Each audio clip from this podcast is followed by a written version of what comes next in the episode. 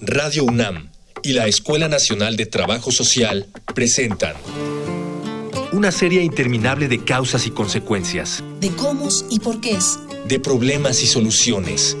Eso es la vida. Vida cotidiana.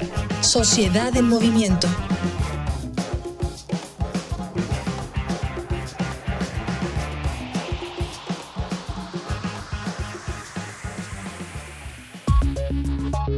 Durante las cacerías de brujas que ocurrieron desde el siglo XV hasta el siglo XVII, las mujeres no eran las únicas afectadas por la superstición, la paranoia y el odio público. Muchos animales fueron involucrados en verdaderos juicios al acusárseles de violencia y brujería. Gatos, perros, aves e incluso caballos eran acusados como personas a los que se les pedía que rindieran testimonio. Tan ridículo como suena, se aprovechaba que eran incapaces de defenderse para ser ejecutados por estos crímenes. En la actualidad, como toda ley contempla que ante un crimen se necesita una parte denunciante, la Ley General de Bienestar Animal facilita la mediación en casos de maltrato animal para otorgarle una voz a aquellos que no la tienen para hacer valer sus derechos. En esta emisión de Vida Cotidiana, Sociedad en Movimiento, platicaremos sobre mediación en conflictos por el bienestar animal con la doctora Teresa Ambrosio Morales, académica e investigadora de la Facultad de Derecho y del Instituto de Investigaciones Jurídicas de la UNAM, la maestra Yadira Aide Huerta Reyes, investigadora del Instituto de Investigaciones Jurídicas de la UNAM, y la doctora Claudia Edwards Patiño, investigadora de la Facultad de Veterinaria, Medicina y Zootecnia de la UNAM. Dialogar para actuar, actuar para resolver.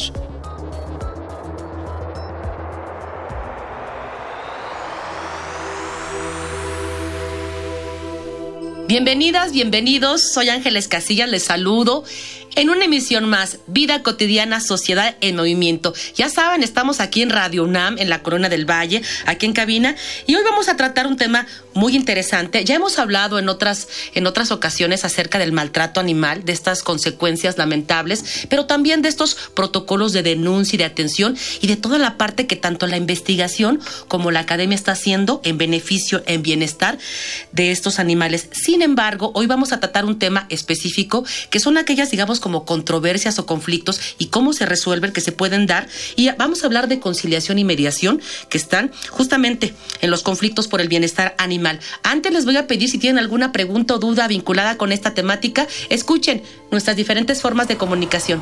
Facebook, Escuela Nacional de Trabajo Social, ENTS, UNAM.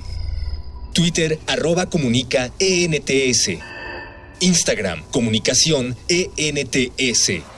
Ya regresamos, estamos aquí en Vida Cotidiana. Vamos a presentar a quienes nos acompañan, no es la primera vez que las tenemos, ya van a ser nuestras invitadas consentidas. Doctora Teri Ambrosio, bienvenida, buenas tardes. Buenas tardes, ¿cómo estás, Ángeles? Ah, muchas gracias. Maestra Yadira, muchísimas gracias por estar con nosotros nuevamente. Al contrario, muchas gracias. Y ya sabes, doctora Claudia, bienvenida nuevamente. Muchas gracias. Pues vamos a iniciar, si les parece, antes de empezar a hablar propiamente de estos elementos que tienen que ver con la conciliación y mediación. Eh, doctora Tere, ¿por ¿Por qué se presentan? Este, ¿Qué conflictos se pueden dar este, que hagan que sea necesario que se lleve a cabo en estos procesos? Bueno, como hemos mencionado, el maltrato animal tiene personas que están generando este tipo de maltrato.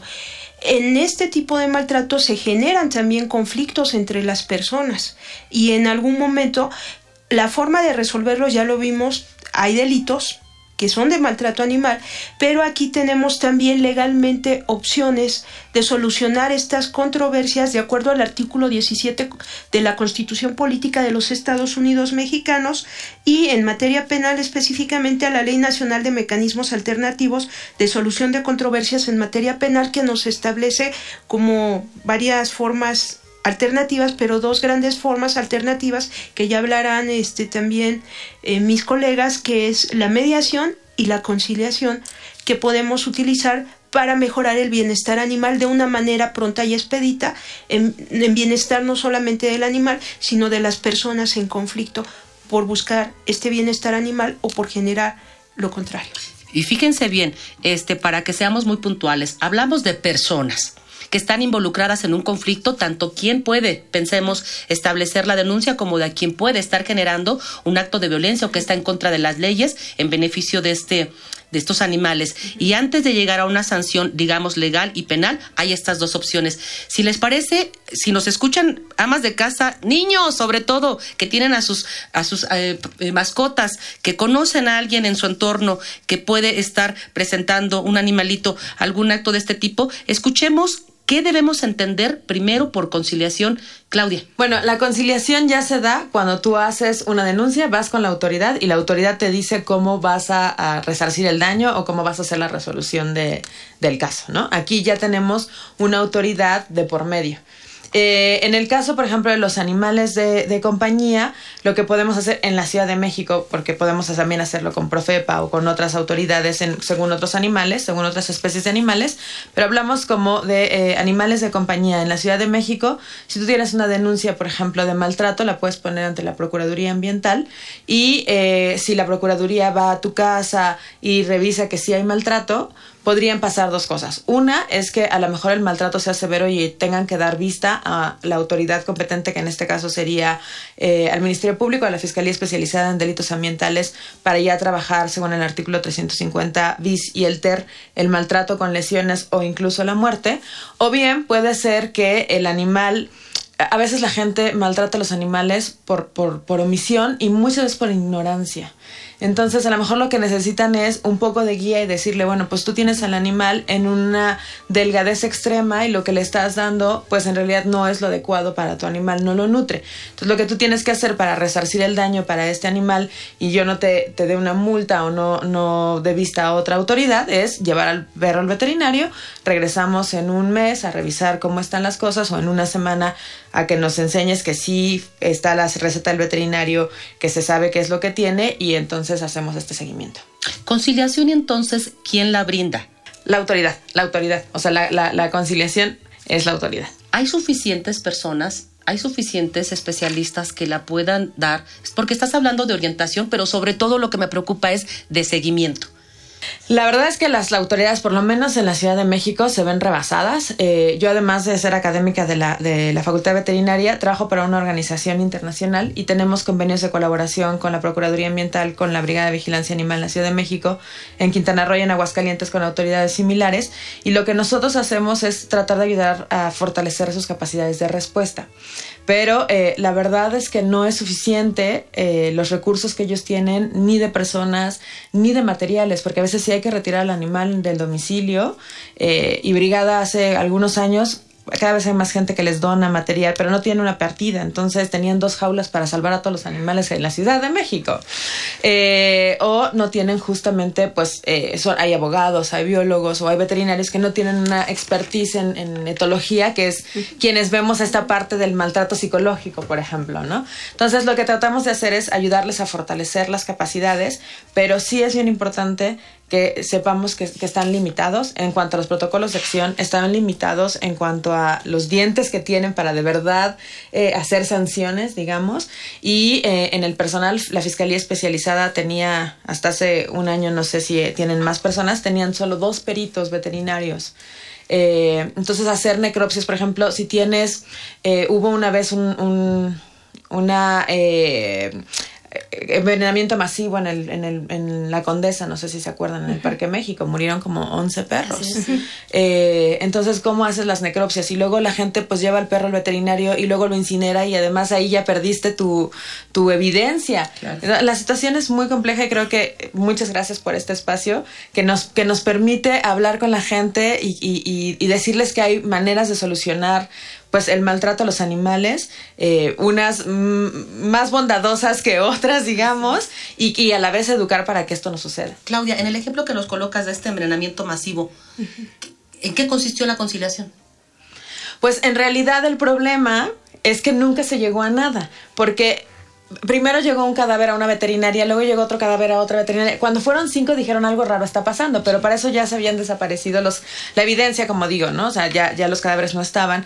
Entonces, a la hora de querer hacer eh, una denuncia y buscar, no sé, las cámaras del C5 que se intentó, pues no se encontró nada.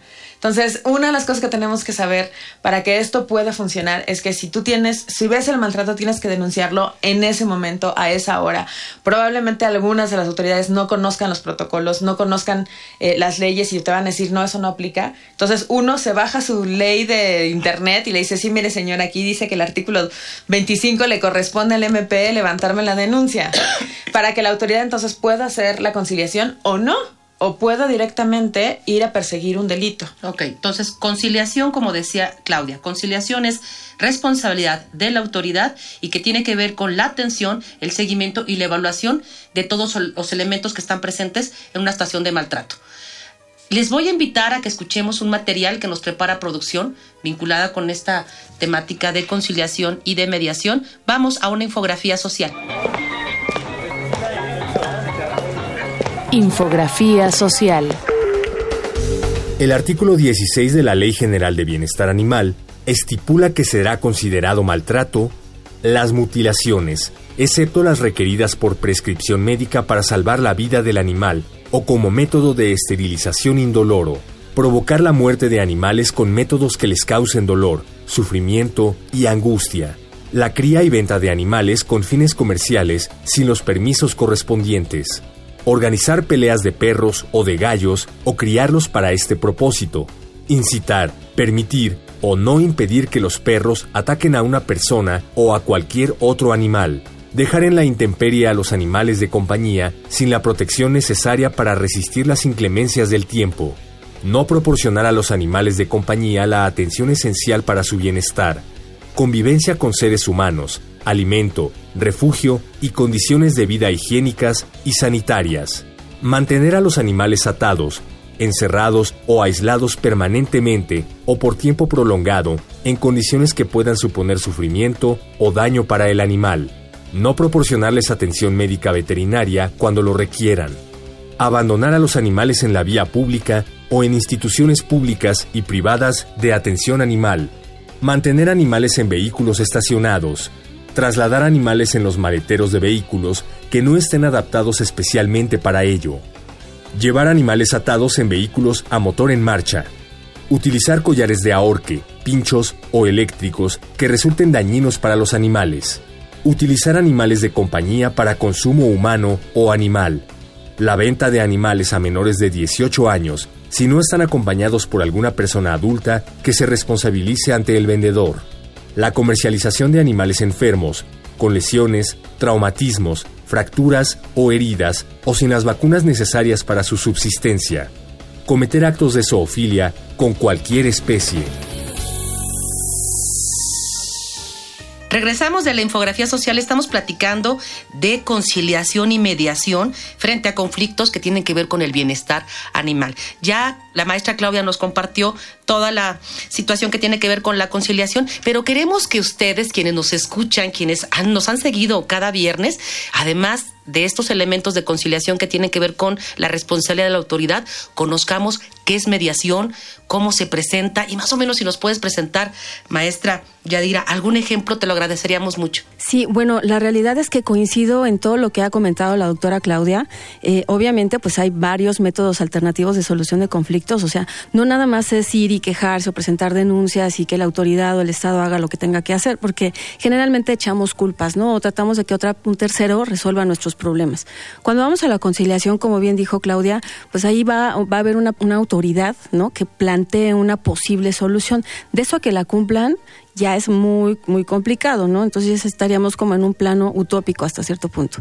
¿Qué es lo que también proponemos? Pues la mediación. ¿Qué entendemos por mediación? La mediación es una figura preciosa que en México ha estado desde 1998 y que afortunadamente pues cada vez está como, como teniendo un poquito más de auge. En mediación en, esta, en este tipo de problemas, ¿a qué nos lleva? A que las partes que tienen el problema con los animales, a los dueños de los animales, que ellos mismos se concienticen de que son primero los propietarios de los animales, ¿verdad? Que tienen la obligación de protegerlos jurídicamente hablando, naturalmente hablando, biológicamente hablando, y entonces entre ellos mismos llegar a una solución. Ahora, ¿cuál sería la distinción entre conciliar y mediar? Entre la conciliación, como ya lo, apuntó muy bien Claudia, pues viene una autoridad y dice, mira, tú lo que tienes que hacer es esto, ¿no? Porque va a ser la solución más factible para que ustedes ya no tengan problemas. En la mediación, los dos se dan cuenta, claro, con el apoyo de un facilitador que se llama mediador, los dos se van a dar cuenta de dónde están parados y qué fue lo que hicieron y por qué lo hicieron. ¿Los dos te refieres a quien es propietario del animal y a quien está o pretende establecer una denuncia por negligencia o maltrato? Así es, a quien se pretende víctima y a quien fue victimario en todo, en todo caso, ¿no? Entonces, las dos partes, porque pues para que haya un conflicto se requieren de dos, entonces estas dos partes, ¿qué es lo que se propone? Que ellos mismos se autoanalicen y se concienticen de decir, ah, ok, tienes toda la razón, ya no vuelvo a dejar suelto a mi perro para que no se meta a tu jardín, a tu jardín o a tu propiedad y no la dañe, ¿no? Entonces, ahí se llegan a arreglos, a acuerdos, pero son las mismas personas, no interviene ningún tercero y eso es muchísimo mejor. Voy a decir por qué, Ángeles, porque entonces como ya se responsabilizan precisamente de la solución, ya no hay manera de que después puedan decir, es que me lo impuso una autoridad. No, o sea, yo lo yo llegué a esa conclusión y yo la cumplo. Por supuesto. Eh, doctora Tere Ambrosio. Sí, eh, tenemos en la Ciudad de México y en varios estados ya centros de justicia alternativa. En este caso, en la Ciudad de México, estos se encuentran ubicados en, en, dos lugares, pero específicamente en Avenida Niños Héroes número 133, esquina con Doctor Navarro en la colonia Doctores, en la alcaldía Cuauhtémoc. Entonces, sus horarios son de 9 a 4 y media. Entonces, ¿qué se puede hacer aquí? Ya lo comentamos, como esto ya es delito, esto lo ya ha iniciado una carpeta de investigación. Eh, esto lo ve el Ministerio Público y lo ve un juez de control. En algunas eh, partes tenemos unas salidas alternas. Hay que reparar daños y hay que hacer varias cuestiones. Y en caso de no cumplimiento, bueno, pues se reanuda exactamente la parte del proceso. Entonces yo creo que aquí hay alternativas, pero lo más importante que menciona tanto la doctora Edwards como la maestra Yadira es hacer responsables también a las personas en una conciencia de que, de que esto, si lo vemos también desde un punto de vista psicológico, algo está pasando con esa persona que está generando este tipo de agresión en contra de los animales. Claro, y, digo, lamentablemente estos conflictos este, pueden ser o pueden estar originados tanto por la cosa más simple que te puedas imaginar, ¿sí? Este, eh, yo les comparto un caso, hay una vecina que frente a su casa hay una, un área verde de unos edificios y no permite que inclusive los, los, las mascotas, no obstante que pueden venir con su correa, este, por ejemplo, orinen, porque señala que maltratan el pasto, que no tienen por qué, y que le enseñemos a la mascota a hacer en la taza del sanitario, ¿no? O sea, en el, en el baño. Yo le decía, ¿no cree que hemos invadido también nosotros su entorno? o sea, puede ser como, como este tipo. ¿Qué tipo de conflictos has tenido oportunidad de, de, de, de estar, no sé, identificando en tu, en tu experiencia? Eh, bueno, a partir de la mediación, en cantidad de conflictos. desafortunadamente, la ley que refirió la doctora Teresa Ambrosio se refiere exclusivamente a mediación familiar, civil, mercantil, laboral y en ocasiones y en ciertos casos a la penal. Entonces, todavía no tenemos como una mediación que sea propiamente entre personas dueñas de animales, ¿no? Pero obviamente dentro y entraría en la mediación familiar o civil. Ahora, las cuestiones que se nos han presentado han sido ejemplos tan simples como el que acabas de poner, ¿no? ¿Qué se propone? Pues platicar con la otra parte, a ver, a ver vecinos, vamos a sentarnos. ¿Qué fue lo que tú consideras, verdad, que te está ocasionando daño? Tú consideras que, y, y la otra parte, tú consideras que efectivamente lo estás causando, y entonces tratar de que ellos mismos se den cuenta, obviamente, pues el animal es eso, un animal, un ser vivo, ¿no? Y no le podemos quitar las necesidades básicas que tiene. Entonces tampoco lo vamos a poder adiestrar porque no son animales para adiestramiento, son animales de compañía, los domésticos. Entonces ahí tendríamos que concientizar a, las dos partes, ok, a, una le molesta que vaya y que orine en su jardín pues trata que no vaya tu perrito, o llévalo previamente a otro parque o llévalo a un espacio dentro de tu casa, ¿no? Y a la otra parte, bueno, el día que vaya a pasar, que eh, esperemos no sea tan frecuente, pues no te lo tomes tan a pecho, es un animal que pues no, no está consciente de lo que está haciendo, ¿no? Entonces, es decir, es concientizar, es obviamente generar ese, ese conocimiento, ese raciocinio en las personas para que no se estén peleando por cuestiones tan simples, ¿no? Sí, vamos a continuar con, con estas medidas que pudiéramos estar desarrollando para generar esta mediación Antes les quiero compartir que tenemos diferentes formas en las que ustedes pueden interactuar con nosotros con preguntas o sugerencias de temas. Escuchemos nuestros datos de contacto. Facebook, Escuela Nacional de Trabajo Social, ENTS, UNAM. Twitter, arroba comunica, ENTS. Instagram, comunicación, ENTS. Ya regresamos de los datos de contacto, estamos hablando de conciliación y mediación en conflictos que están vinculados con el maltrato y el bienestar animal. Antes de los datos nos compartía la maestra Yadira algunas experiencias que pueden darse sobre todo vinculadas a la sensibilización, a la, a la, a la plática, a esta comunicación que se puede tener. Pero antes me gustaría, tú lo decías, este, doctora Claudia, había dos jaulas para 20 perros. ¿No? O perras. Esta sensibilización, esta concientización, como lo llama la maestra Yadira, empezaría también por evitar este, esta propagación, esta, ¿cómo decirlo? Proliferación de animales, de unidades, digamos, de más, que no tenemos la capacidad de cuidar ni de atender. ¿Es verdad? Sí, definitivamente a mí esta parte de la mediación, eh, que yo normalmente no la trabajo porque con conflictos de animales normalmente nos vamos a la conciliación, ¿no? Eh, o a la imposición de sanciones ya definitiva. Me gusta mucho porque trabaja desde el mero centro de la ética, de la bioética, ¿no? En esta parte de ser conscientes de, ¿puedo yo atender a este animal o no lo puedo atender como se merece? Amo a los perros, pero todo el día estoy afuera. Pues lo más congruente es, no tengo perro. A lo mejor voy a brigada los domingos a acariciar perritos, pero no puedo tener uno que va a estar todo el día solo. Otra cosa que es súper importante es esterilizar.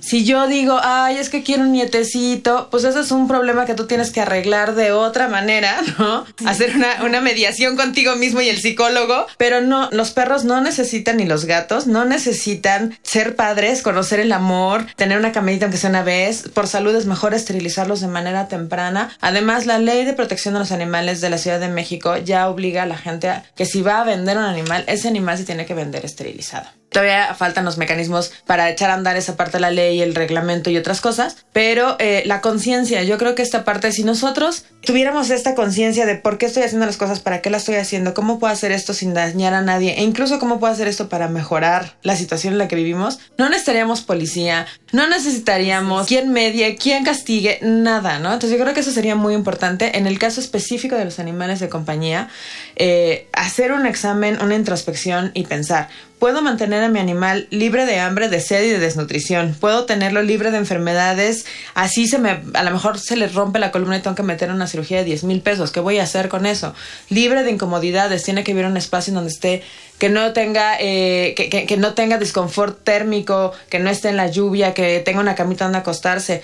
Lo trato de una manera que él esté libre de miedo y angustia. Y finalmente le permito realizar las conductas que para su especie son indispensables. En el caso de los perros y los gatos, moverse y jugar es indispensable. Si ellos no lo hacen, van a empezar a tener problemas de conducta que pueden llevar hasta a veces la depresión y luego tengo que venir, tienen que venir los etólogos como yo a darles ansiolíticos y antidepresivos que no es natural para ellos, ¿no? Entonces, si nosotros hacemos esta reflexión, creo que no necesitaríamos de nada más. Doctor Ambrosio. Sí, porque es importante. Voy a dar un dato que el Universal eh, obtuvo a través de transparencia por parte de PAUT. De 2008 a 2017 eh, se registraron 4.078 denuncias. Los animales o especies más maltratadas son los perros y los gatos. Pensemos si esto lo si lo lleváramos al ámbito de lo penal como delito, ¿qué haríamos con 4.078 personas privadas de la libertad? El sistema de nuestro país no está para eso, ¿sí me explico? Y esto no quiere decir en detrimento de los animales, sino al contrario. Primero tenemos que trabajar una cultura de la prevención a través de la educación, también por negligencia, por ignorancia o porque no se sabe, porque eso es también el apoyo de, de los grupos de expertas y expertos, pero otro también generar también la responsabilidad en las personas que tienen como, como medio de vida a los animales. Y otra cosa también muy importante, que eh, tengan responsabilidad sobre el manejo de sus animales. ¿Por qué? Porque hay personas que llevan perros, sobre todo de determinadas características en vía pública, sin, sin etiquetar a, a, las razas, pero que en algún momento, y eso lo tenemos que decir, si causan un daño, hay una responsabilidad civil y también puede ser penal. Vuelvo a decir, ya tenemos y esto fue en la Ciudad de México, un caso de delitos de comisión por omisión. ¿Qué quiere decir esto? Que la persona dueña de unos perros no hizo lo adecuado y estos perros privaron de la vida a otra persona. Entonces ahí esta persona sí fue privada de la libertad y esto sí lo hacemos en derecho porque ya ahí ya llegamos a causas mayores, no, no se puede eh, conciliar y no se puede tampoco mediar. Entonces, hay delitos en donde el Código Nacional de Procedimientos Penales nos dice que no se puede mediar. Entonces, por eso es que es importante. Esto que comentas de, de la sanción penal que se da por esta omisión, pues, ¿no? en, la vigilancia me gustaría, si, si me lo permiten, poder eh, retomar esta parte que tiene que ver inclusive con nuestro comportamiento, no solamente con las mascotas. Hay un comportamiento social, lamentablemente vinculado con, con violencia estructural, con algo que está primero dentro de nosotros y que de alguna manera hay una expresión ahora con las mascotas de esa negligencia, de ese no cuidado, de ese no interés que tengo por mi entorno, ¿no? Este, vamos a despedir el programa, ha sido muy interesante de verdad. Yo creo que la, información que han compartido nos es de mucha utilidad a quienes no solamente vivimos con mascotas, sino también vemos y observamos en nuestro entorno quienes las tienen y las quieren. Si les parece, nos despedimos con un mensaje final. Doctora Tere, iniciamos. Quisiera destacar que la Escuela Nacional de Trabajo Social está en un proceso también en la parte social haciendo en mediación. Ahorita estamos en conflictos sociofamiliares con la UNED, que es la Universidad a Distancia de España, eh, llevando un diplomado. Y esto que habla la doctora Yadira, lo estamos trabajando la doctora Yadira y yo, de qué alternativas dentro de lo legal pudiéramos llevar a la solución de conflictos generados por el bienestar animal. En la parte formativa, trabajo social no puede faltar para hablar. Ah, sensibilización, información y conciliación, mediación, ahí está. Maestra. Así es, trabajo social es indispensable. Todas estas disciplinas que trabajan con la sociedad, ¿no? Desde la intervención social hasta el trabajo social propiamente hablando, pues nos requerimos. ¿Qué es lo que tendríamos que hacer? Yo sí los invito a la mediación. La mediación es un magnífico medio de, este, de solución de conflictos en donde las partes se comprometen y si hay compromiso, entonces después pues ya no hay manera de echarse para atrás, ¿no? Claudia. Nada más para, para poner eso en un contexto más coloquial, creo que debemos dejar de, de tener, de ser, de educar menos lords, menos ladies, ¿no? Porque ahora todos los conflictos se, se arreglan a, a trancazos, a, a, huir cuando no quieres ni pagar la cuenta, ¿no? Y creo que tenemos que dejar de enaltecer eso, dejar de darle cabida a la popularización de eso y voltear a hacer una educación hacia la introspección, hacia la, la formación ética de las actividades. Lo que yo hago tiene una repercusión y cómo puedo hacer que lo que yo haga no dañe a otros. Independientemente sean mascotas o personas, vivamos con una mejor calidad en cuanto a nuestra comunicación y armonía, ¿no? Con los otros. De verdad, me es muy grato haberlas tenido aquí en, cabina. Me despido. Soy Ángeles Casillas. Gracias, maestra Tere. Gracias, maestra Yadira. Gracias, Claudia. Y por supuesto, a quienes están en producción y hacen posible todo este maravilloso programa. Nuestro productor Miguel Alvarado, muchas gracias. Ahora voy a agradecerle a quienes hacen posible en controles esto. Miguel Ángel Ferrini, gracias. Gracias a quienes trabajan en la información. Jorge Herrera, Cindy Pérez. Al apoyo, por supuesto, tan valioso de Mónica Escobar. Gracias, Moni. Me despido. Confío en que podamos coincidir en nuestra siguiente emisión. Tengan muy bonita tarde. Vida cotidiana es una coproducción entre Radio UNAM y la Escuela Nacional de Trabajo Social.